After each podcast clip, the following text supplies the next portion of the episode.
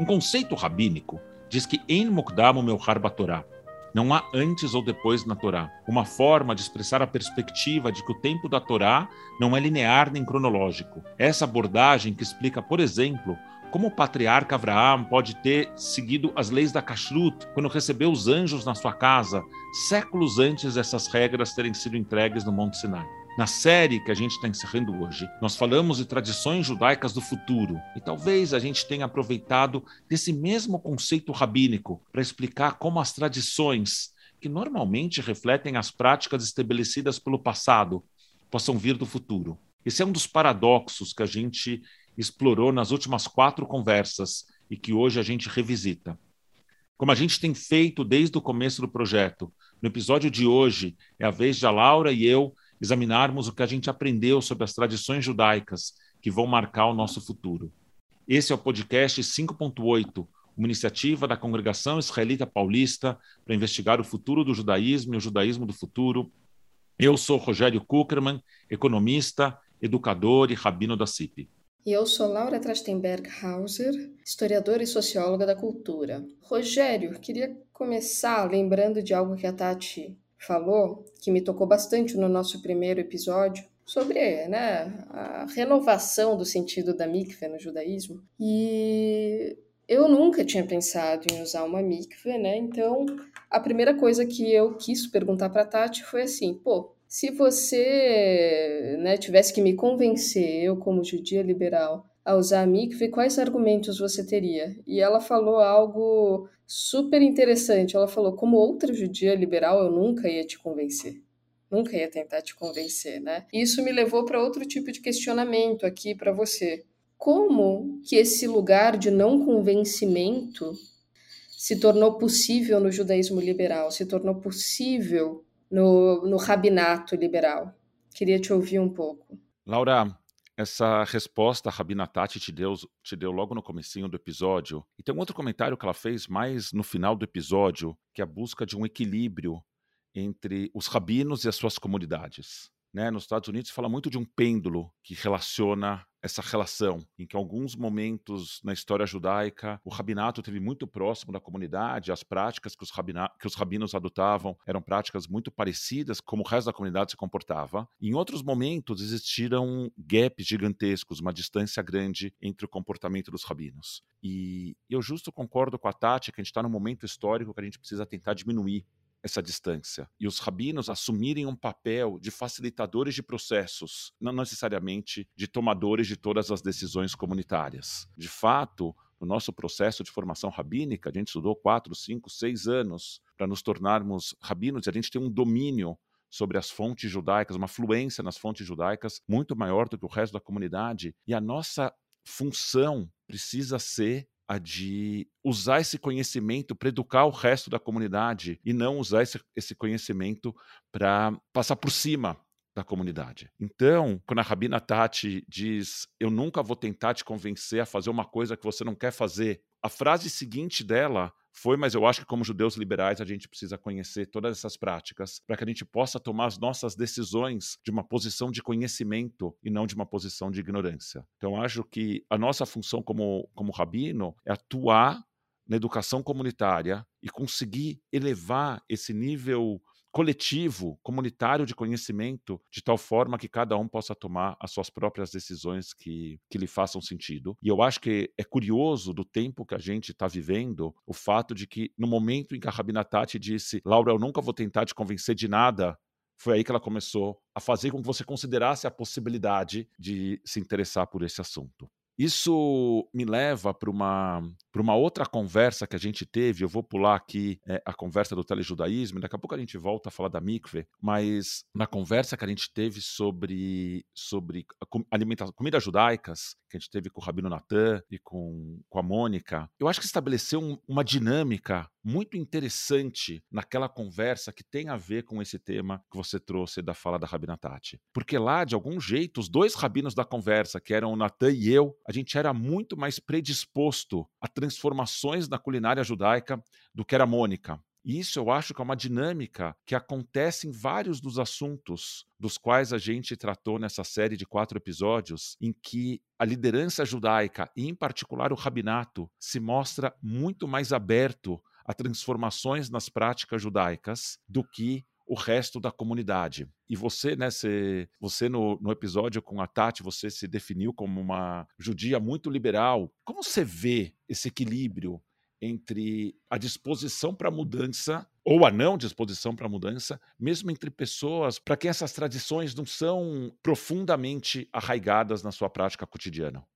Primeiro, linda sua resposta à minha pergunta, linda mesmo. E segundo, linda pergunta aqui, né? Porque eu tô num momento de vida que é muito isso, né? Assim, eu tô muito repensando algumas coisas, tanto que você vai ficar super orgulhoso de mim, Rogério. Eu toda sexta-feira agora acendo as velas de Shabat. Continuo com meu celular, continuo com as coisas, continuo é, assistindo minha série, saindo quando dá, né? Sem aglomeração, sem nada, mas acendo as velas porque isso para mim faz sentido. E eu lembro de, de algumas coisas com a tua pergunta, né? A primeira coisa que me veio à cabeça é um trecho que o Bauman tem no programa Fronteiras do Pensamento, né, que ele gravou quando, quando participou do Fronteiras do Pensamento no Brasil, e ele fala que a gente sempre está num pêndulo, né? De novo, pêndulo aparece aqui, entre liberdade e segurança. Então, assim, a gente perde um pouco da nossa segurança, a gente tem mais liberdade. A gente perde um pouco da liberdade, a gente fica mais seguro. E tem a nossa zona de segurança, né? E a zona de segurança pode ser também isso de eu sou uma judia liberal, eu não faço nada disso, porque isso é só ritual, isso não tem significado algum. E eu fico na minha bolha de segurança existe a bolha de segurança da inovação também, que muitas vezes renega o passado. E eu tô nessa bolha, né? Eu trabalho com isso. E sinceramente, às vezes é, essa bolha fica muito superficial e sem sentido. Porque a nossa história dá muito sentido para as coisas, nossas tradições dão sentido, né? Então, para mim, eu descobri muito nessa pandemia que faz sentido acender as velas. Faz sentido, me emociona acender as velas. Eu eu acendo ela até quando eu tô sozinha, né? Acendo ela quando eu tô com a minha família, mas quando eu tô sozinha também. Sozinha com a minha gata Golda, que já queimou os bigodes na vela, inclusive. Então, assim, eu acho que a gente sempre tem que se permitir redescobrir as coisas, né? repensar o que faz sentido. E essa redescoberta pode ser inovadora, inclusive, para o que é antigo, inclusive por acatar uma tradição que existe há milênios. E eu acho que a, a comida é algo muito simbólico para isso, né? Porque, que nem eu, eu, eu tinha uma amiga muito próxima, muçulmana, na França, né? E ela também super liberal, moderna. Mas aí um dia a gente foi comer em casa, ela disse: "Não, salame não, porque eu não como porco". Aí eu perguntei, né, por quê? Né, ela disse porque isso é muito íntimo para mim. Isso era a casa da minha avó. Assim, o que você se alimenta, isso faz sentido para ela, né? Então, assim, a gente pode achar mais zonas cinzas, né? A gente pode achar mais é, meios do caminho. Então, isso eu acho muito bonito, né? Laura, nessa tua resposta, fiquei pensando numa, numa conversa que eu tive com alunos de uma escola judaica há alguns anos. E eu estava terminando meu curso de rabinato, eu vim aqui para o Brasil, fui dar uma, ter uma conversa com, com esses alunos da terceira série do médium, de uma escola judaica de São Paulo. E eu estava falando sobre inovações na liturgia, e um dos alunos levanta a mão e fala assim: Mas para lá, como você pode propor mudança? A tradição é a única coisa que manteve o povo judeu ao longo de todos esses séculos. E uma coisa que a gente escutou de vários dos nossos convidados, a Andrea falou disso, o Rabino Michel falou disso, é que ao contrário, o que manteve o judaísmo viável ao longo de todos esses séculos foi a sua capacidade de se transformar, foi a sua flexibilidade de se adequar a cada momento. E eu fico pensando que a gente educa num contexto em que a gente apresenta uma frestinha bem pequenininha de um judaísmo que é imenso. E as pessoas sentem que se elas largarem essa frestinha pequenininha, esse pouquinho de judaísmo que a gente transmitiu, então não sobra nada. Enquanto que nós rabinos que passamos anos imersos nesse mar da tradição judaica, a gente se sente menos apegado, né? Mas a gente também se permite ser um pouco mais criativo na abordagem à liturgia.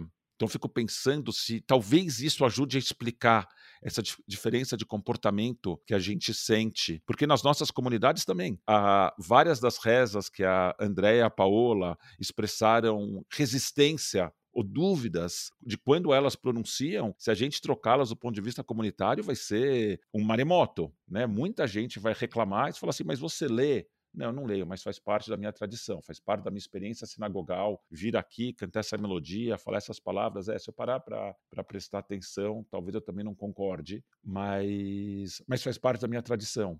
Sim, eu concordo e acho que assim, você falou uma coisa que eu acho genial, e que é assim o lugar do medo na nossa vida, né? O quanto o medo nos impede de inovar, de mudar, de, enfim, tentar novas coisas, né? O quanto o medo impacta na política, inclusive, né? Política, seja ela israelense ou brasileira. A gente já falou aqui do Mika Goodman, né? Que é um sociólogo fantástico, americano, israelense, e ele fala muito, né, do medo, como o medo impacta na política e eu vejo o medo impactando nas tradições, impactando na nossa vida, né? Quanto mais a gente conhece, e aí a gente volta para aquele lugar do conhecimento que você falou, né? Menos a gente teme. Inclusive, assim, né? Eu hoje não tenho medo de perder minha liberdade, nem de me tornar uma fanática religiosa, porque eu conheço. Então, assim, eu tenho menos medo das velas do Shabat, eu tenho menos medo de ir para uma sinagoga, Aliás, deixo aqui estabelecido que Rogério me convidou para passar o Shabat junto com ele e nunca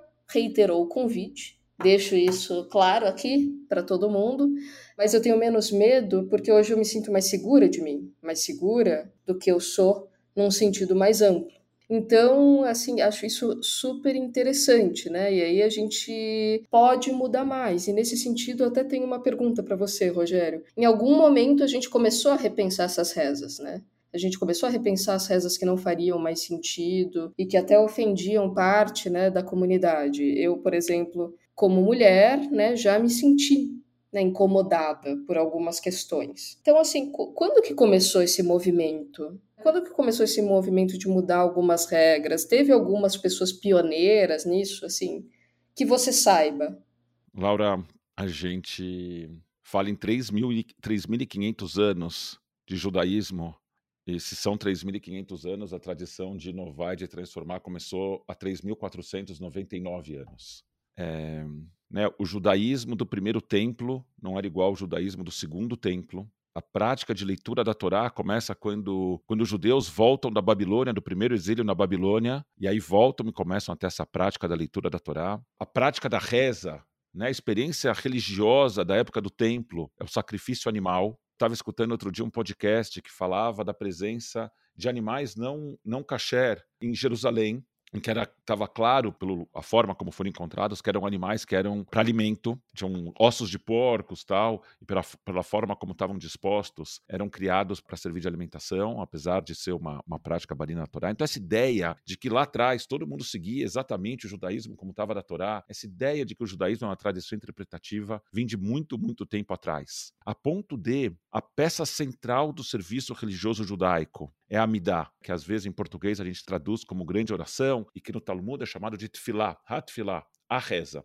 Um outro nome que essa reza tem é Shmonaisre, 18, mas na verdade ela tem 19 partes. Por que, ela chama 18, então, se ela tem 19 partes? Porque lá atrás, há muito tempo, ela ficou conhecida como 18, porque ela tinha 18 partes, e alguém falou: não, precisa colocar mais uma. Tem uma discussão acadêmica sobre se foi uma que foi dividida ou se colocaram uma nova, mas lá atrás a gente manteve o nome de Shmonaistre, mas há muito tempo mais de 1500 anos, a reza já tem 19 partes. Essa tradição da gente mudando, quando a gente compara versões de Sidurim, né, de tempos muito, muito antigos, a gente já percebe variações. A reza na sua origem, antes da gente ter a, o texto impresso, você tinha temas e o, o Sheliach Tzibur, a pessoa que estava conduzindo a reza, inovava ao redor daquele tema. Então o tema estava mais ou menos definido, mas era um pouco uma jam session, em que o tema está definido e a pessoa que está liderando a reza permitia que a sua criatividade conduzisse o serviço. Aí, antes ainda da, da, imprensa, começaram a escrever as rezas nas paredes, de tal forma que a comunidade pudesse ler a reza e todo mundo reza junto. E aí você começou a congelar o serviço. mas mesmo assim, a gente olha as tradições Ashkenazi Sefaradi, a gente vai perceber diferenças, a gente olha mesmo dentro de cada uma dessas comunidades, em partes diferentes, partes diferentes do mundo Ashkenazi, em partes diferentes do mundo Sefaradi, a gente percebe diferenças. Então, é um processo que sempre aconteceu. A gente tem hoje uma questão que eu percebo muito na minha conversa, tanto com pessoas que nasceram judias, como com pessoas que escolhem se tornar judias mais tarde na vida, uma questão muito profunda sobre autenticidade. E de algum jeito, essas séries televisivas que a gente tem visto aparecer aí nos, nos serviços de streaming, que apresentam a ultra-ortodoxia, de alguma forma reforçam uma perspectiva de que o único judaísmo autêntico é o judaísmo mais retrógrado possível.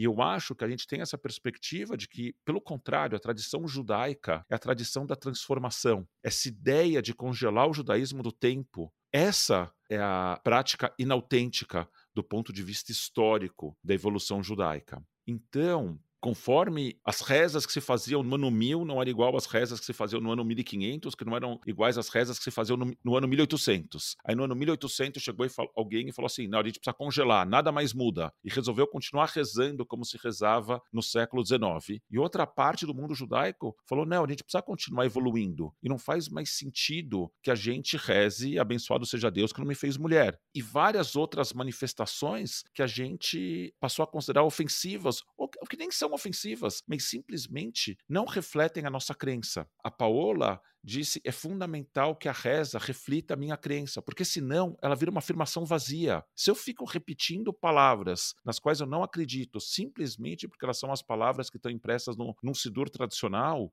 essa reza deixa de se conectar comigo e passa a ser um movimento mecânico. Então é fundamental esse processo de transformação contínuo e não tem nada mais judaico, mais tradicional judaico do que esse processo permanente de transformação.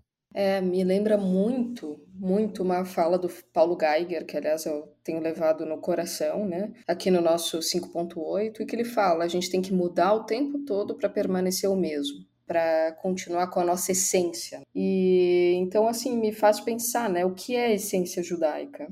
Então, né? Onde está essa essência que a gente muda para conseguir manter e nesse sentido eu ia te perguntar também, qual que é a reza que mais fala com você hoje? Qual que é aquela que te traz lágrimas nos olhos?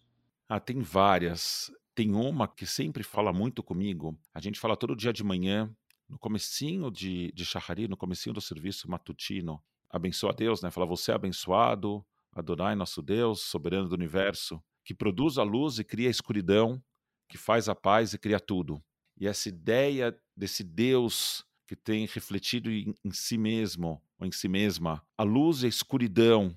E essa reza ela, ela é uma parafrase de um, de um versículo de Isaías, no qual fala que Deus é aquele que produz a luz e cria a escuridão, que faz a paz e cria o mal. Nessa ideia da gente reconhecer o bem e o mal como vindo, vindos do divino, para mim é muito poderoso. E a nossa responsabilidade nesse divino que produz o bem e o mal, de escolher o bem, para mim é uma mensagem muito poderosa todo dia de manhã.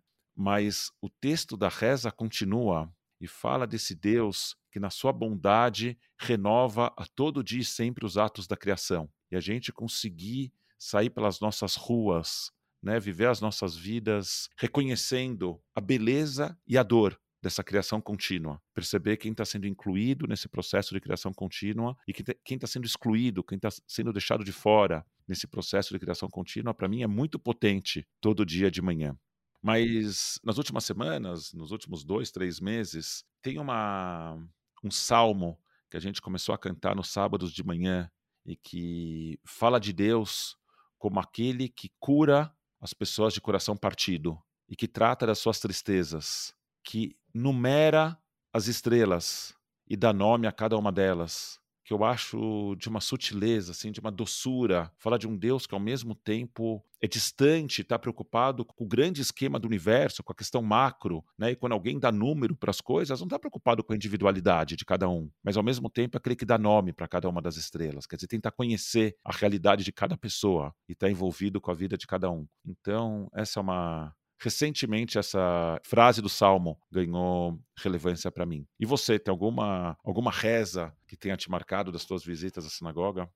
Olha, o Shema é algo que me emociona sempre, Sempre, sempre, sempre, porque me lembra algumas questões, né? Me lembra as Maranot, que eu ia, né? Que, aliás, foi onde eu conheci uma das minhas melhores amigas do coração, assim, então me lembra essa parceria, me lembra estar tá embaixo desse céu estrelado, né, de estrelas com nome, e assim, a gente abraçados e cantando Shema e assim, algo muito, muito afetivo, além de eu achar o texto muito bonito. Eu adoro Le Radodi, acho lindo, acho lindo também a teatralidade, né, da gente se virar e esperar a noiva entrar, que é, assim, acho que é um dos sentimentos mais bonitos, né, mais sublimes, você tá num casamento e esperar a entrada da noiva, né, esperar o início daquela vida. E assim, a, o Shabat nos permite fazer isso toda sexta-feira, né? E ter esse sentimento de sacralidade aí que vai além, muito além do protocolo,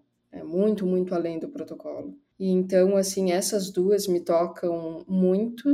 E assim, eu acho que eu tenho a, a profunda noção que da próxima vez que eu for numa sinagoga, provavelmente ver você rezar, né? Ver você fazer o serviço, eu vou me emocionar muito assim como quando como eu contei para vocês um pouco no, no nosso episódio sobre música, né? A musicalidade judaica me emociona. E que uma vez, assim, eu estava no carro e, e, na minha playlist entrou uma música judaica e eu comecei a me emocionar e comecei a chorar, né? Porque eu lembrei da minha bisavó e hoje, por acaso, minha mãe me mandou uma foto dela comigo no colo quando eu era bebê. Assim, é, é, tem uma série de significados que vêm e que tem muito a ver com a autenticidade da minha história, da minha história como pessoa, como estrela com nome. E isso é, é, é muito tocante. E até fazendo ligação com outro episódio nosso de telejudaísmo, né?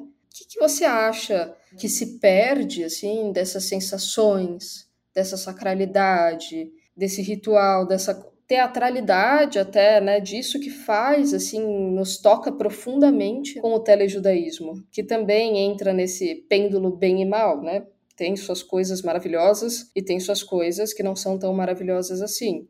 Eu estou dando muita aula online, acho que nos salvou nessa pandemia em muito, em muito, mas eu sinto muita falta da, de dar aula presencial e eu sei o que se perde com isso. Então, queria ouvir de você.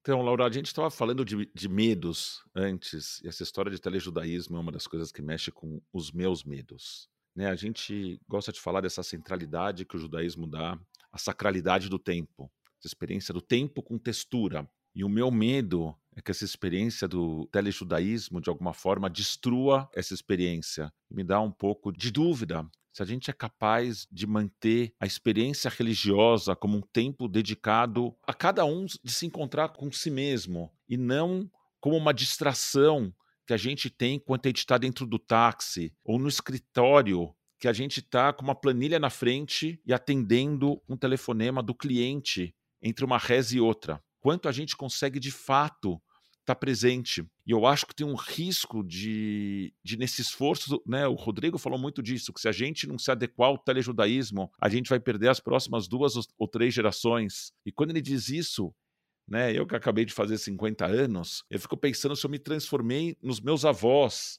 E as inovações que eu gostaria de fazer, os meus avós achavam que era um grande absurdo. E se agora esses papéis se inverteram, né, eu assumi esse papel de, de mantenedor da tradição, em que me incomodo em que essa conduta sinagogal, essa conduta. Não precisa nem ser na sinagoga. Eu gosto da ideia de, de fazer serviços religiosos em coffee shops, por exemplo. Fechar, pegar uma Starbucks, fechar ela um dia das 8 às 9 da manhã, fazer a reza e depois ela volta a ser Starbucks. Para mim não precisa ter o espaço sinagogal, mas precisa ter uma coisa que fisicamente as pessoas estão juntas e que todas estão lá presentes. Me incomoda muito quando as pessoas participam do Minyan sem abrir suas câmeras. E eu estava falando uma vez com, com alguém e a pessoa falou assim: Não, Rogério, mas eu não quero abrir minha câmera porque eu estou no meu quarto, eu estou com a roupa com a qual eu dormi. E eu queria dizer, não era para você estar tá fazendo o serviço religioso aí no seu quarto ainda, tá certo? É esse processo de despertar, você está em comunidade. E é importante a gente se preparar para estar tá em comunidade, a gente trocar roupa, escovar os dentes, né? A gente está pronto para esse encontro com a comunidade. Então, eu tenho muito medo. Também tenho medo agora nessa questão do híbrido. Porque, de algum jeito, quando a gente fazia o serviço na sinagoga só falando com quem estava em casa, era fácil. A gente olhava para a câmera e ao olhar para a câmera as pessoas sentem que a gente está falando com eles. Agora eu tenho um monte de gente, um monte de gente na minha frente e eu tenho a câmera. E a pergunta é quem eu privilegio nessa relação. É muito difícil você estar tá presente tanto para a pessoa que está na câmera quanto para a pessoa que está na tua frente. E lembrando que o judaísmo não é só sinagoga. Os nossos movimentos juvenis, nessa época de pandemia, começaram a fazer as suas atividades online. E porque as atividades eram online, isso permitiu que comunidades judaicas de todo o Brasil, sem movimentos juvenis, passassem a participar das atividades dos movimentos de outros lugares. Enquanto estava todo mundo online, isso era uma possibilidade viável. O que, que acontece quando a gente volta para o presencial?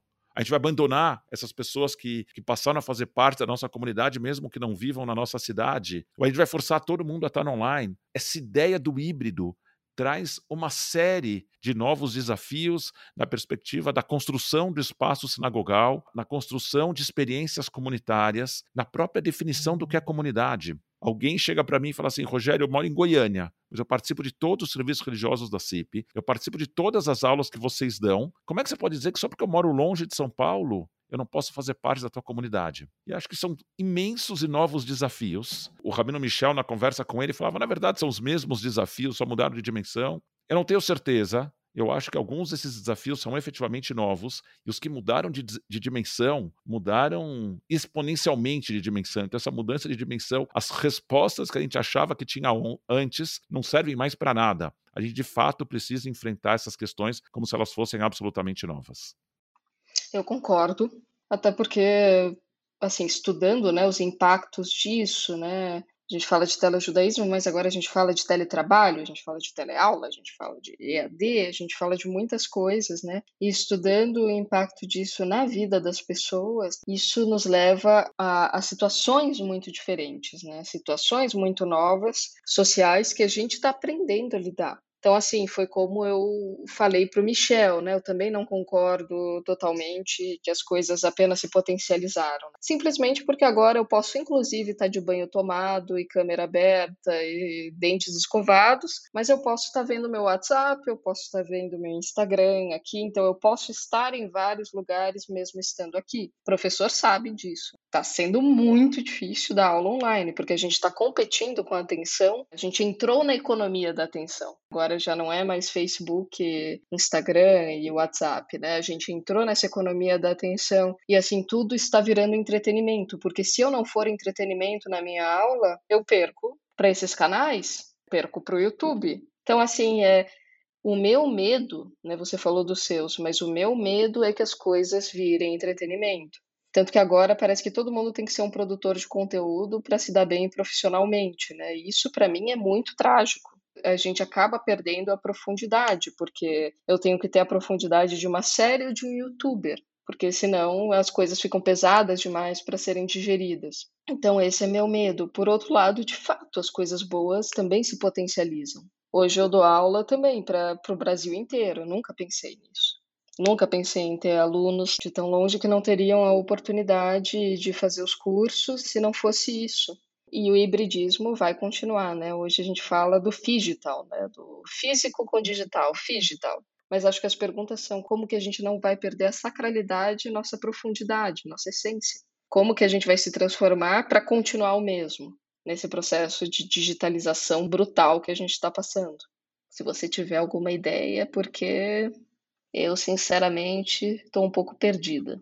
É assim, Laura, não sei se eu tenho uma, se eu tenho uma ideia, mas eu quero retomar alguma coisa que o Michel disse na nossa conversa com ele. O Michel gosta bastante de fazer essa comparação entre o momento que a gente está vivendo e o momento da destruição do segundo templo. De algum jeito, no ano 70 da Era Comum, quando o segundo templo foi destruído, para boa parte da comunidade judaica, o mundo tinha acabado. A sua possibilidade de conexão com o divino tinha sido destruída. E de algum jeito, a genialidade dos rabinos foi dizer: sabe o que? Vamos registrar tudo o que acontecia vamos escrever um documento, vamos criar um museu desse judaísmo antigo e vamos registrar tudo o que aconteceu. Eles fizeram isso e boa parte desse museu está registrado na Mishnah, que é o primeiro documento escrito da tradição oral rabínica. Vamos documentar tudo como acontecia no templo. Mas aí depois que a gente documentar tudo, depois que a gente criar esse museu, a gente vai se permitir ser radicalmente criativo e dizer que, na verdade, o sacrifício animal vai ser transformado pela reza. Hoje parece um movimento óbvio. Na época, foi de, uma, de um radicalismo incrível, absurdo, e, e graças a Deus que os nossos antepassados tiveram essa genialidade e se permitiram ser criativos desse jeito. Eles criaram mitos, né? A gente está chegando em Rosh Hashanah. Toda a ideia de Rosh Hashanah como o dia da criação do mundo, ou como o dia do juízo, ou como ano novo, todas essas ideias são ideias rabínicas recentes, ideias de dois mil anos mas que não tem a ver com esse judaísmo bíblico. Então, eu fico me perguntando em que outros momentos da história judaica fenômenos assim aconteceram. E às vezes eles aconteceram, mas eles impactaram alguns grupos mais do que outros. Então eu acho que o iluminismo né, e o iluminismo judaico representaram um desafio gigantesco para parte da comunidade judaica, que continuou rejeitando a modernidade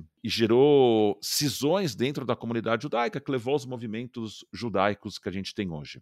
De outro lado, a revolução feminista trouxe desafios para segmentos da comunidade judaica e oportunidades para outros segmentos. E eu acho que, do mesmo jeito, essa crise que a gente está vivendo com a Covid, a Covid eu acho que acelerou processos que já vinham em curso e que, de algum jeito, talvez o que a gente precisa fazer é ter a coragem de falar: vamos registrar tudo o que acontecia antes, vamos criar um museu das práticas judaicas da primeira metade do século XX ou do século XX e vamos se permitir recriar esse judaísmo do século XXI de formas em que as amarras que nos prendiam ao que acontecia no século XX sejam super pouco apertadas e que deem espaço para muita criatividade nesse processo. E aí, sendo bem sincero, eu não tenho certeza se, se a minha geração é a geração que vai ter a coragem de fazer isso. Porque a gente, de algum jeito, viveu muito de século XX e a gente está muito preso em fazer incrementos marginais, em fazer mudanças que sejam graduais. E talvez o que a gente precisa, precisa de uma geração revolucionária. Não podem ser mudanças incrementais. O que a gente precisa realmente é uma ruptura e uma reconstrução. A gente olha para o passado e acha que foi, esse foi um processo tranquilo, esse foi um processo violento na tradição judaica que levou séculos para se estabelecer. Essa tradição rabínica por séculos conviveu com outras perspectivas judaicas, com uma violência, com uma agressividade entre esses movimentos muito maior até do que a gente percebe entre os movimentos judaicos contemporâneos. Então, falar dessa ruptura não é fácil, nunca é fácil mas talvez eh, seja o caminho que garanta que o judaísmo esteja aí não só no século, para esse final de 58º século, na perspectiva judaica, mas também para o século 59, para o século 60, para o século 61 e por aí em diante. Eu acho que isso que você definiu como esse movimento radical se chama revolução. Revolução num, num sentido histórico, no conceito histórico, é o momento a partir do qual nada vai ser como antes, assim, sabe? Por exemplo, por que, que a Revolução Francesa é uma Revolução Francesa? Porque a partir dela, nunca mais a gente teve uma monarquia absolutista na França, né? Naquela sociedade. A gente teve outras monarquias, mas a gente teve monarquias que foram constitucionais, estavam abaixo da Constituição. E nesse sentido tem uma frase que eu gosto muito de um autor de ficção científica, que é o Gibson, que ele fala que é: "O futuro já chegou, ele só está mal distribuído". Então, é uma questão de tempo. Laura, vamos chegando, acho que no final do nosso do nosso episódio, com a tua parte favorita, que é a dica cultural nesse processo todo de, de mudanças, de inovações, de revoluções, que dica você tem para o pessoal que está escutando a gente? Eu tenho duas dicas, uma judaica, outra nem tanto. A primeira, uma dica judaica, é a peça Visitando o Mr. Green. Ela é famosíssima, né? Não deve ser difícil de achar no YouTube alguma versão dela e também dá para ler ela. E eu acho que ela fala muito sobre esse pêndulo e sobre essa dificuldade que a gente tem, né, sobre esse medo de inovar e como isso é importante para não perder a nossa essência. E a outra, e a dica não judaica, é uma dica de ficção científica, mas que eu adoro, é um filme do meu coração, que se chama A Chegada. E ele fala muito sobre esse medo do novo e sobre a nossa dificuldade de, de se comunicar com ele. E você, Rogério? Eu também tenho duas dicas, também uma judaica, uma não judaica. A judaica é um livro chamado Inventing Jewish Ritual, da Vanessa Oakes, em que ela fala desse processo de novos rituais judaicos sendo criados e dessa reinvenção, dessa ressignificação e reapropriação de práticas judaicas. A não judaica é um podcast chamado Revolutions, do historiador Mike Duncan, em que ele passa pela Revolução Francesa, pela Revolução Americana, pela Revolução Industrial, passa por vários processos revolucionários e talvez ajude a gente a entender como é que esse processo de recriação radical do judaísmo precisa acontecer nas próximas décadas. A gente vai ficando por aqui. Quero agradecer a Laura, pela conversa de hoje, pela parceria na condução desse projeto, a Missa pela edição do episódio, a todos os voluntários e profissionais da Congregação Israelita Paulista, a cada um de vocês que tem escutado a gente. Quero pedir para vocês, se vocês ainda não fizeram, para se inscreverem nos serviços de Rosh Hashanah e Yom Kippur da CIP. Entrem no site da CIP, cip.org.br, CIP é CIP, Congregação Israelita Paulista, cip.org.br. Lá tem o link para vocês se inscreverem nos serviços desse ano de Rosh Hashanah Yom Kippur 5782 vão ser exclusivamente online e vocês precisam se inscrever para ter acesso. Então vão lá, se inscrevam. A gente fica por aqui. Quando a gente se encontrar de novo, já vai ser Ano Novo Judaico. Então se cuidem. Shana Tová para todo mundo. Um beijo.